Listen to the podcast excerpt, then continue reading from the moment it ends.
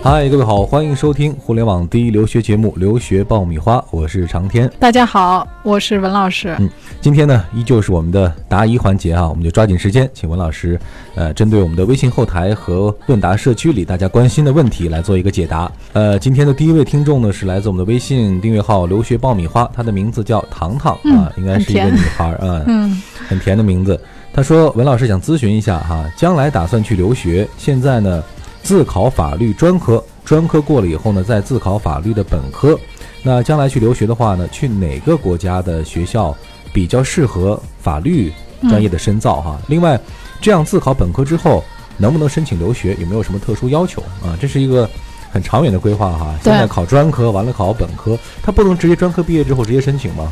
呃，如果他是三年制的专科，啊、想不在国内读本科，直接出去读硕士的话，他可以考虑去英国。嗯英国的话，三年制的专科呢，可以通过一年的预科，啊、再加上一年的硕士，啊、总共两年拿到一个硕士学位。嗯，啊、不过他可能将来回国的时候找工作会有点问题，因为他没有度可能低一些哈。对，因为他没有本科学历啊，嗯好多单位还是可能会看一下他的本科学历。哦如果说你要就业的地方只要硕士学历，那就 OK，因为现在基本上要硕士还要看看本科你是在哪里读的。嗯啊、一般我们出国去学的话都是国际法 （LLM），呃，这种法律专业呢，基本上都是招收国际学生的。嗯呃，还如果他是在国内读完自考的本科出去的话呢，他拿到了本科的毕业证，注意要学位证，自考的学位证也挺难拿的。嗯拿到了学位证的话呢，他可以申请其他国家，比如美国呀，啊或者这个澳洲啊、新西兰呐、这些国家的硕士。啊，当然，这种自考的本科，它的认可度相对会差一些。嗯呃，可能一些比较顶级的学校对于这种学历的认可度和竞争力就会比较弱。呃，然后他还会看你所学过的课程，呃，比如说他的课程的多少门儿啊，然后还有你的学分啊，是不是能够达到他的要求。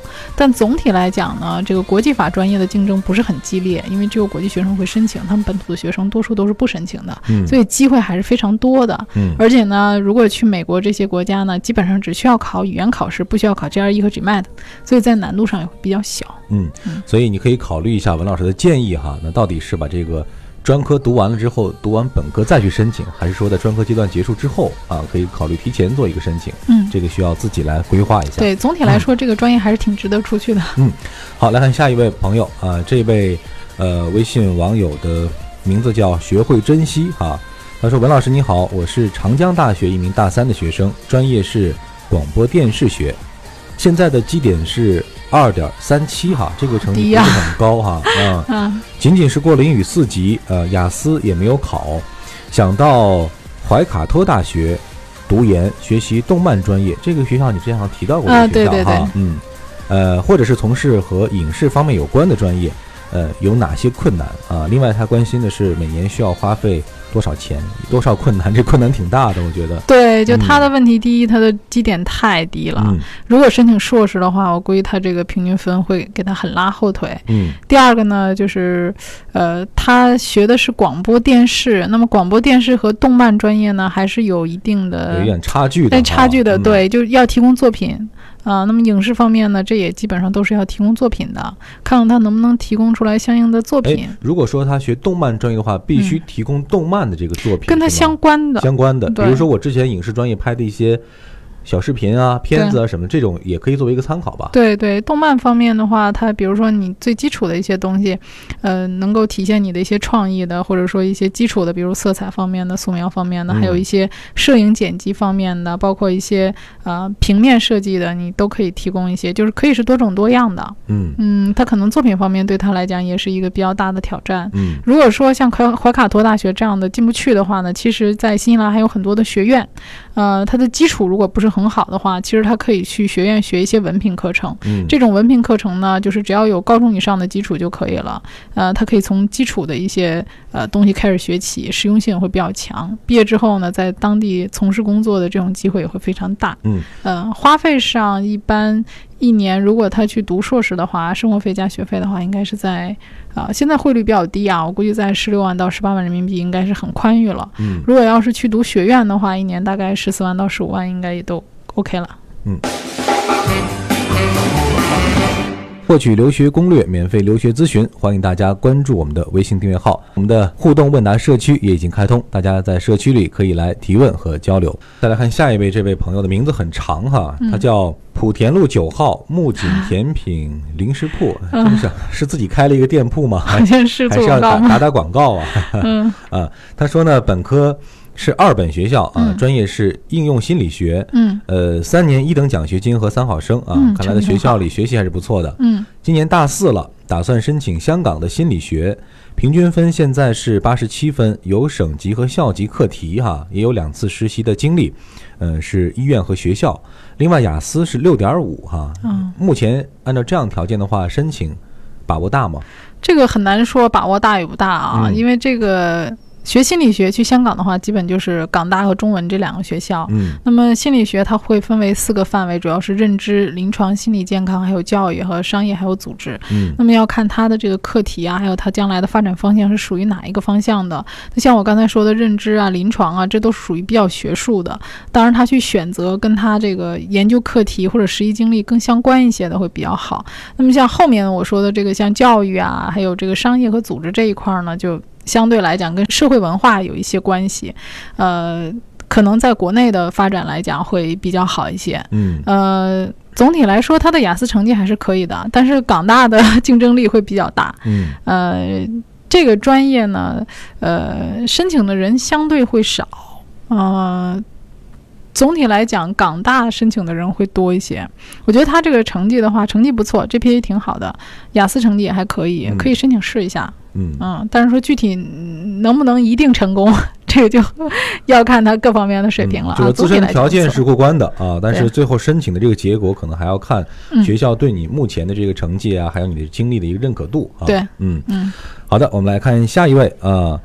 他说呢，呃，这个名字叫胖可丁啊，挺可爱的名字。嗯嗯，他说文老师你好，请问去澳洲必须要学习预科吗？嗯另外，AS 或者雅思成绩达标是不是可以直接就读呢？哦，实际上在咱们国内啊，就是我想他可能是高中在读的学生啊，嗯就是高中毕业的学生，如果你不去读他那个呃五星级的，你愿意去读他的四星或者三星的学校，嗯很多学校是有快捷课程的。那这哦种快捷课程是可以在三年左右的时间里完成的。嗯那么五星级大学里面，像阿德雷德大学，它也有快捷课程，也是可以尽快的完成这个呃课程的。因为总体来讲，毕竟它的本科是三年的时间，嗯嗯，咱们国内的本科是四年的时四间年，对你不太可能像人家本土的学生一样说去纯纯的读三年。呃，通常虽然总体的时间是三年多一点点，但实际上你的课程是快捷课程，嗯还是要比本土的学生多读一些呢。嗯，可以考虑一下文老师建议的这个呃流程哈。嗯，呃，还有一位老朋友哈，这位朋友的名字叫 W H Y 啊。之前我一直对他有印象，因为他哦是吗问了很多有关于留学的问题哈。嗯结果果然不出所料啊，是听着我们的节目呢，已经步入了这个国外的大学了。啊。他说呢，文老师你好，我已经在加拿大的卡尔加里大学度过了第一周啊，算是一个留学新鲜人。嗯。呃，呃，有一个疑惑哈，就是感觉找不到机会和外国人聊天和出去玩儿，嗯。呃，不了解可以通过哪些平台去和别人接触。基本上呢，就是每天在图书馆里读教授布置的一些文章和作业哈，嗯。呃，另外呢，又必须花时间预习，否则上课会听不懂啊。他就想问一下，怎么样才能渐渐的和这一些 native speaker 啊有一些接触啊？希望呃找到一些很好的机会啊。这个其实跟我们上一期聊的话题挺像的，就是怎么样去适应这个大学留学的第一年哈。嗯，适应一些生活，像我们讲的，可能，呃，有一些教会啊，可能就是说参加一些活动啊，教会的活动，你能最直接的认识很多的朋友，嗯啊、包括学校有很多的一些组织，你也可以参加一些活动，呃，我觉得说如果。你有一些体育爱好的话，其实是很好的。比如大家在一起玩儿，这是一个嗯特别好的一个、呃相互了解和认识的方式，就不会太生硬。对，如果你就直接说我想跟你做个朋友啊，然后聊聊天啊，这个也感觉蛮奇怪的、啊。一开始可能会进展缓慢一些哈。对对所以我们，先说，呃，这位 W H Y 他主观上还是很积极的，啊对而且他希望融入到这个环境当中他，不用太着急嘛，因为才嗯第一周嘛。可能满怀期待哈，说哎呀，一定是。呃，老师讲过哈，一定要去嗯多和呃外国人去接触哈，嗯寻找到一些这种交流的机会。对呃其实很很不用多人着急，嗯嗯，很多人还有一些就是室友，这个是因为大家天天生活在一起嘛。呃，我以前在加拿大学生，现在还在就读的维多利亚大学，呃，他在那儿读书，就是他的室友嗯，是当地人。其实如果说你有机会，比如住学校宿舍，那住学校宿舍其实是一个大家接触交流的特别好的一个机会。嗯，呃，如果你自己在外面住的话，可能跟同学的这个关系就会离得相对远一些。对，呃，另外一个还可以考虑一下，是不是能找机会教教别人中文啊？这个也是，你记得咱们李娜嘛？对，啊，她之前当个那个呃老师哈、嗯 p a r t time 的这个，呃，然后也认识了一些国外朋友嘛。对啊，她教人家中文也不收钱，然后那个人带着他去玩儿，对，带着他吃好吃的，我觉得这也是一个挺好的方法。算是彼此之间的资源互换哈。啊、对，我嗯觉得就是说这种认识朋友啊，这个是一种与生俱来的能力，很难说别人怎么去教你。呃，但是你肯定要敞开心扉，呃，多说，而且要多参加这种集体的活动。比如说，他新生第一学期、第一星期入学有个 orientation，orientation 上其实是有很多机会的，要嗯把握这个机会，在 orientation 上认识更多的新的同学。嗯第一点呢是不要着急哈，第二点呢嗯就是在呃后续的时间里，如果有这样的机会和条件的话呢，啊、尽可能多去参加啊、嗯多去尝试。啊，我相信你应该很快的就能够适应在国外的留学生活的。嗯也希望这位 WHY 和我们保持联系哈，算是我们在。呃，海外的一个小观察员，可以时时刻刻的把你在留学当中的一些见闻和心得来告诉我们，也和我们的爆米花的听友们一起来分享啊。嗯好的，我们再来看一看下一位呃听友，他的名字叫 Kim 啊、应该是又是一位家长。嗯、他的问题是，文老师你好，我孩子明年初中毕业，准备去美国上高中，需要准备些什么？另外，公立和私立准备的一样吗？啊，这个准备什么？这很庞大的一个问题哈，我们就暂时不说了。嗯说最后一个就是公立学校和私立学校高中，我在这个准备申请的时候，嗯准备的东西是一样的吗？还是说，呃对于私立来说有一些特殊的要求？呃，实际上，如果你是中国学生的话，你的身份是中国的话，大多数的美国公立高中是不招收国际学生的。嗯当然，像现在加州有一些项目是可以招收国际学生的，但是这个数量很少。嗯，嗯，多数的学生还都是选择私立。私立哈，对，那么私立学校呢，比较不错的有一些现在，呃，逐年招收中国学生太多，他也会要求你提供这个小 SSAT 成绩啊，嗯然后或者是托福 Junior 啊，啊，因为他是初中毕业嘛，他可以去申请这个九年级。如果申请九年级呢，他可以考虑去考这个小托福，我们叫托福 Junior，或者是说去考托福啊。语言方面的准备，我觉得是最直接的。那么其他方面，生活上的准备啊，还有这个心理上各方面的准备呢，我觉得我们后期节目也希望你能人而异的多关注啊。这个，就是我嗯们后面也会专门讲高中呃这些详细的信息，你可以关注一下。我觉得近期的话，还是让他把语言好好的提高一下，嗯尤其是口语方面，因为这些学校都会面试。好的，呃，我们再来抓紧时间，呃，回答几个在我们的微信订阅号“留学爆米花”的问答社区里啊，大家提出的几个最新的问题啊。因为之前的问题呢，文老师已经通过跟帖的方式啊做了一个回答。呃，这一位朋友因为这个技术的问题哈，他的名字没有办法正确显示啊，是一个乱码啊。但是我们回答问题呢，你应该知道啊，这个问题就是你问的。他说：“文老师你好。”呃，现在高二以后想去美国读大学，需要做些什么啊？他的这个基本情况也留了一下，现在是在重庆一所重点中学，排名在年级两百左右，主要呢是数学比较差，呃，中考一百五十分的满分呢也达才达了一百二啊。另外没有课外学托福之类英语，但是比较喜欢课外文史哲的书看的比较多。出国呢也是想有更自由的学术环境，感受不同的学术氛围。那对申请这一类专业，尤其是历史有没有帮助？嗯，完整描述一下出国流程 明白很喜欢你们的节目，很亲切哈。啊，非常感谢啊，你对我们节目的肯定。对，但这个朋友的啊、我觉得是这样啊，就是因为我们后期的话，可能呃说完整描述一下，今天在这个时间有限，不能很完整的描述。再答一答一个四五期，估计也完整描述不了。对，就主要说说他说的有哪些准备。其实嗯大家也都，如果听我们之前的节目，也大概能够理出来一个思路。嗯啊、像他现在的情况呢，这个高中成绩其实我觉得还是可以的，嗯、主要还是在语言方面，我建议他多准备一下，比如说。现在应该报一个托福班儿，对，啊、因为他现在是高二了，其实高二这个时间段儿应该是准备申请了。嗯。他如果说是高二，是指呃今年九月份读高二，啊、那么他就还有一年的时间做准备，就是上高三之前你就要提交申请了。对这样的话你可以高三其实时间还蛮紧张的。啊。嗯，他应该先短时间之内尽快的把托福好好学一学。嗯那么他说他看这个文史哲类的书很多，这个对他申请是不是有帮助？因为在申请当中啊，他要写个 essay，嗯这个 essay 当中呢，就是 你可以发挥你自由的想象，你啊、在各个领域里面的一些学术思想都可以。见解都可以来表达哈。对对对，嗯它这个就是 essay 的那些题目，其实和学术无关对啊、你可以在这个 essay 的写作当中充分发挥你个人的优点，这个我觉得对你的申请会很有帮助。嗯，所以短期之内还是把托福好好考一考。对，有关 essay 呢，我们接下来某一期节目哈，近期啊、就会讲一期有关 essay 怎么来写作啊。另外，呃，这个什么样的 essay 更加能够吸引这个呃录取官啊这个问题，大家呢也可以来关注我们后续的节目。呃，再来回答我们今天的最后一个问题吧。啊，也是来自我们的问答社区里。嗯呃，这位朋友叫 Shina，也是一个家长。呃，说孩子偏文科，嗯、但是又不喜欢从事教育传媒行业，还有哪些专业比较好？